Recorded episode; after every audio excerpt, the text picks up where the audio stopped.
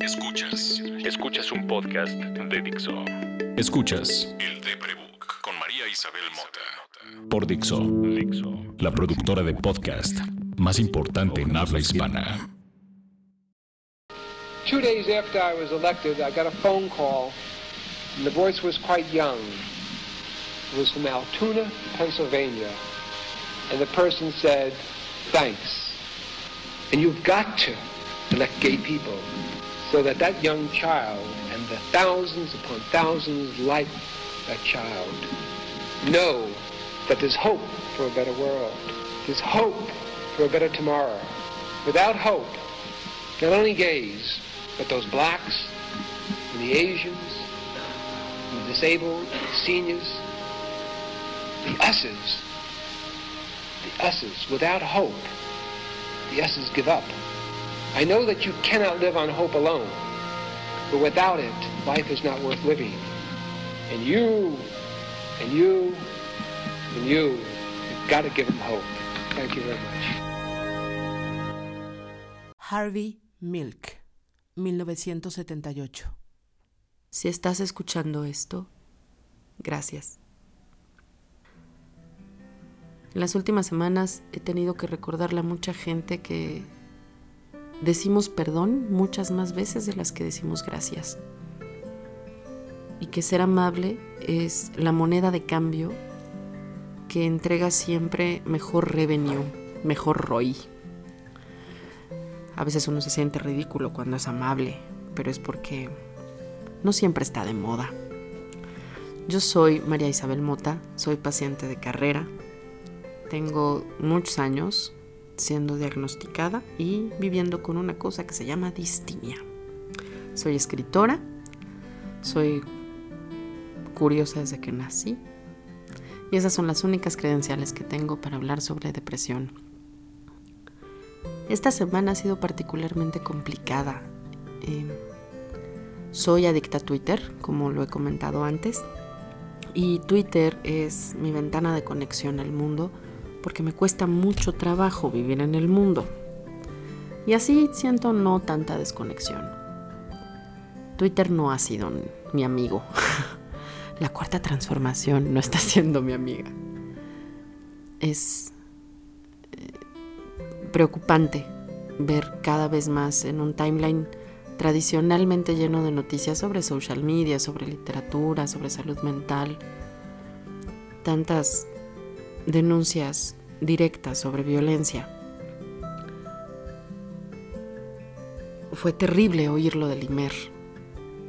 Ustedes escucharán esto varios días después, pero escuchar que perderíamos el Imer me, me dolió mucho. No solo porque crecí con un locutor y porque crecí en la industria del periodismo, sino porque creo profundamente en las comunicaciones y en la democracia de la comunicación. Los 200 despidos eran alarmantes, pero era el problema inmediato. Leer a muchos de mis colegas, a muchas de las personas que admiro, lamentarse de la profundidad, de la gravedad de ese cambio. Leer después al presidente arrepentirse, darte cuenta que su gabinete no tiene orden, las consecuencias que eso puede tener, las opiniones divididas, no es fácil leer Twitter estos días. Por fortuna, esta semana en que estoy grabando esto también es la semana que cerrará con el desfile por la diversidad sexual, el Gay Parade. Y en todo el mundo sucederá gracias a que conmemoramos, como siempre que se celebra algo en los derechos civiles, algo lamentable. Yo soy heterosexual, como bien decía el Kinsey Report, algo de que tal vez algún día hablaremos con un sexólogo en cabina, todas las mujeres heterosexuales tenemos una proclividad hacia la bisexualidad y es parte de nuestra naturaleza. Los hombres no tienen esa fortuna de poder apreciar al otro sexo tan fácilmente o tan orgánicamente y menos culturalmente. Pero soy heterosexual y entiendo mi privilegio enorme al serlo. Entonces en estas fechas eh, me da mucho gusto ver a la gente contenta, vivo en unas cuadras de la zona rosa y ha sido hermoso ver cómo en las últimas décadas cada vez más gente entiende que es normal que cualquier persona se bese. No importa qué tenga entre las piernas, no importa cómo se vea, que eso es lo que menos importa, que lo hermoso es que se besen, que, que se quieran. Y pues nací en 1976, soy hija de baby boomers, eh, me tocó ver el cambio. Mi papá fue soldado raso y en la época en que mi papá fue soldado raso, la orden era acribillar a, golpes a cualquier pareja homosexual que se besara escondida en los bosques de Chapultepec. Hoy el ejército tendría que defenderlo siempre. Y me tocó crecer con alguien que vio eso y ver esto. Hermoso. Sin embargo, no me subo, no me subo el mame, no, no ocupo los hashtags, no, porque no es mi causa, porque yo no he hecho nada, no he padecido el acoso que ellos padecen, no he tenido, no he sido discriminada por mi sexualidad, aunque mucha gente cree que soy gay y eso a veces eh, conlleva ciertas actitudes extrañas, pero nunca, nunca he tenido acoso por mi sexualidad, nunca se ha cuestionado mi sexualidad y nunca me presentan como, ya sabes, María, la que es gay. Tenemos esa muy mala costumbre los heterosexuales, aclarar la sexualidad de un homosexual como si anduviéramos aclarando la nuestra, es muy tonto trabajo, eh, coordino una escuela de social media en donde los maestros, que todos trabajamos en la industria, nos, nos pasamos chismes y en, el, en el WhatsApp. Y hoy una de nuestras colegas, que también es visitante asidua a esta cabina en Dixo, Ana Marín, nos compartió la campaña que hizo Chevrolet, eh, Su orgullo es mi orgullo. Y es una app en donde tú te, te, te, metes a este link y la aplicación jala fotos tuyas de Instagram y las convierte en la madera gay. Y fue bien bonito que eh, como yo le tomo muchas fotos a mis amigos, empezaron a tomar fotos de mis amigos y fue muy lindo ver que me llevo con un montón de gente que jamás cuestionaría los derechos homosexuales o pondrían ver que toda la gente que aparece en mi timeline no pierde el tiempo discutiendo si alguien tiene derecho o no de, amar a quien quiera amar y, y, de tener sexo con quien quiera tener sexo, porque esta no es una discusión de sexo, esta es una discusión de derechos civiles. Porque ser gay hace no mucho, de verdad hace no mucho, era ilegal. Y es muy triste que uno se convierta en un ser humano no reconocido, simple y sencillamente por ser quien eres. Eso afecta a la salud mental no nada más de quienes son discriminados, sino de las personas a su alrededor y de una sociedad entera y nos enferma a todos.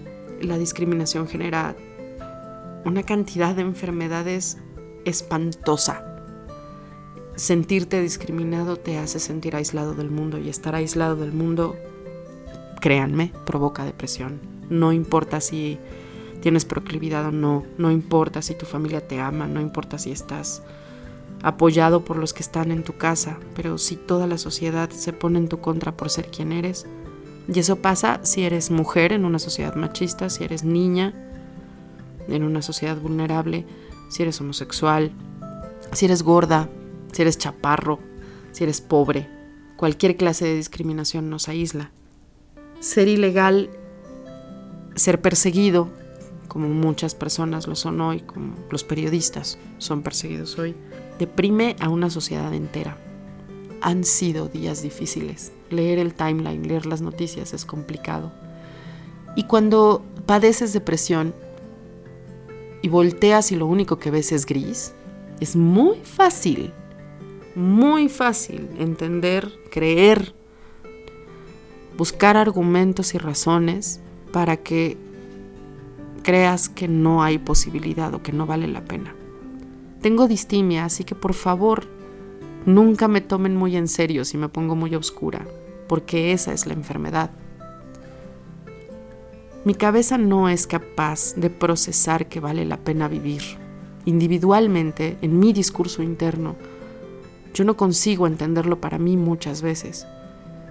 Pero, como ya les he contado en otros episodios, mi propia sangre, gente que me vio crecer, mi hermana Maruja dice que yo estoy además enferma de algo que no es locura, o tal vez quién sabe, que tengo esperanza, y tener esperanza es lo contrario a tener depresión, que tengo esta cosa de siempre ver las cosas buenas. Entonces, claro que me preocupa lo del Imer, Claro que me preocupan los despidos en todos lados, las consecuencias gravísimas que pueden tener que una sociedad que depende no solamente en la industria de la comunicación del dinero que eso se genera, sino de estar comunicada, de entenderse, de escucharse los unos a los otros. Me preocupa muchísimo, me preocupa muchísimo que los policías asalten a una mujer en viaducto, que, se junten para golpear a una mujer. Me, me, preocupa muchísimo saber todos los días que asaltaron a alguien, saber que amigos míos se quedan sin trabajo. Es horrible quedarte ahí en la preocupación. Hoy, coincidentemente, pasó que yo, comillas, perdí, comillas, mi trabajo. Lo pongo entre comillas porque yo no creo que se pierda el trabajo. El trabajo es una herramienta que te permite ganar dinero. El trabajo no te define, el trabajo es una ocupación que te ayuda a pagar las cuentas. Lo haces por tantas horas que crees que te define. Crees que eres locutora, crees que eres contadora, crees que eres policía de tránsito. ¿Qué haces si te quitan esas ocho horas del día? Te has presentado así tres años, te has presentado así seis meses, te has ¿quién eres, no? Yo por eso digo siempre que soy escritora, porque eso soy, primero y segundo porque eso sí define mi oficio y mi, y mi forma de ser.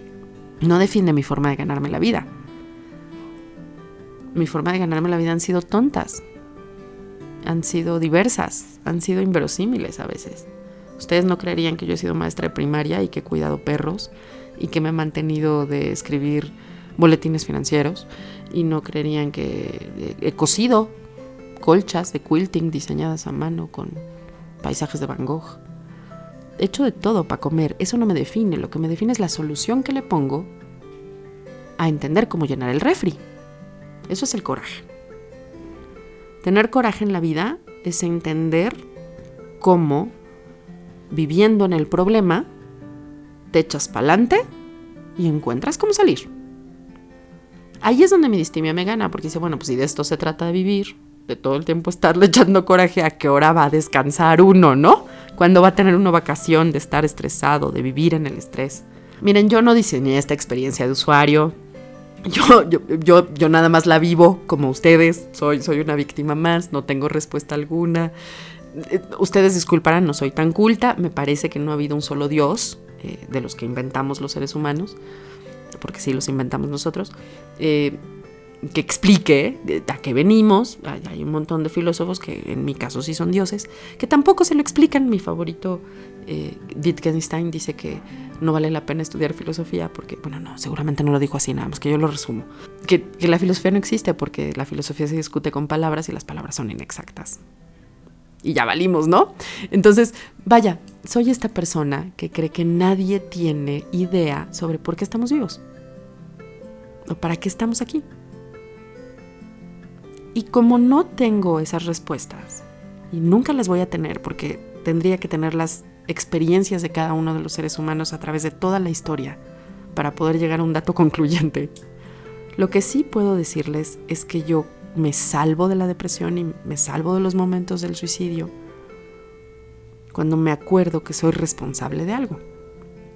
A veces no he tenido la fortuna de ser responsable de alguien cuando no estaba mi nana conmigo cuando no vivía con gatos, cuando he estado sola. Y me encuentro algo, ¿saben? Siempre me encuentro algo. No es que vivas para los demás, pero es que no les quieres dar lata. no quieres que se queden sin sus croquetas, no quieres que se queden sin su sueldo. Y si te suicidas, ¿qué iba a pasar? Y de ahí me agarro, ¿no? Habrá personas que tengan clarísimo que viven para una misión en la vida y, se debe sentir increíble eso. Yo creo que esa es la gente que marcha este sábado. Esa gente que va, que seguramente va a llenar nuestros Instagrams de color y de sonrisas y de carteles y de copies divinos donde nos digan que amar es amar. ¿Quién tiene más derecho a pelear por eso y a celebrar eso que quienes hace unos pocos décadas, un, par de siglos, tenían prohibido amar. Se iban a la cárcel por amarse. Tener coraje es bien complicado. Se nos acaba rápido, desgasta. Tener coraje es eso que tienen los animales cuando se enfrentan a su miedo y van volando a cazar. ¿Han visto estos documentales donde los gatos, cualquier felino, sale cazando, se lo come y se queda dormido tres días? Es cansado. Tener coraje es cansado. Tal vez por eso los depresivos cuando estamos bien y nos dicen maníacos, nos ven bonitos y estamos amables y brincamos para todos lados, terminamos durmiendo tres semanas seguidas después. Nos cuesta mucho. Tener coraje resuelve. Y cada vez que resuelves algo, por chiquito que sea, en ese momento te autovalidas. En ese momento dices, valió la pena. Que es una expresión muy rara, ¿se fijan? Valió la pena significa que siempre va a haber pena. ¿Qué pasa si la aceptas? ¿Qué pasa si aceptas que ese trabajo no te define? Que esa quincena no te está asegurando nada. Que ese amor que sientes en este momento como la única fuerza de tu vida y la única fuente de felicidad también se va a acabar. Que el bebé que hoy crece en tu vientre, un día va a crecer y tú no vas a estar ahí. Que la mamá que te cuida un día no va a estar ahí. ¿Qué pasa si lo aceptas? ¿Qué pasa si vives con la pérdida junto a ti? Si te clavas en la idea de que lo vas a perder, te vas a morir de miedo y lo vas a perder. No por ti, ¿eh? Porque te toca perderlo, porque todo es perdible. Tu vida entera es perdible. Pero si te clavas en que lo vas a perder, que no sabes cuándo, pues que no te agarre desprevenido, ¿no? Lo que siempre digo, que nos agarre trabajando. Las ganas de suicidarte, que te agarren trabajando. La buena fortuna, que te agarre trabajando ese encuentro maravilloso con alguien que te gusta en la oficina o en la cuadra y, te topaste y sí te volteó a ver, que te agarre trabajando. Ese momento en que ya no sabes cómo salir de la cama, que llevas tres días sin poder salir de ella. Si llevas tres días sin trabajar, no importa. Cuando tengas algo de lucidez, piensa en cómo vas a salir de ahí. Agárrate de esos tres segundos en que pensaste en, ah, sí me puedo bañar, sí, sí, sí me puedo bañar, sí, sí, sí, sí puedo. Y aunque no puedas, agárrate de esa emoción.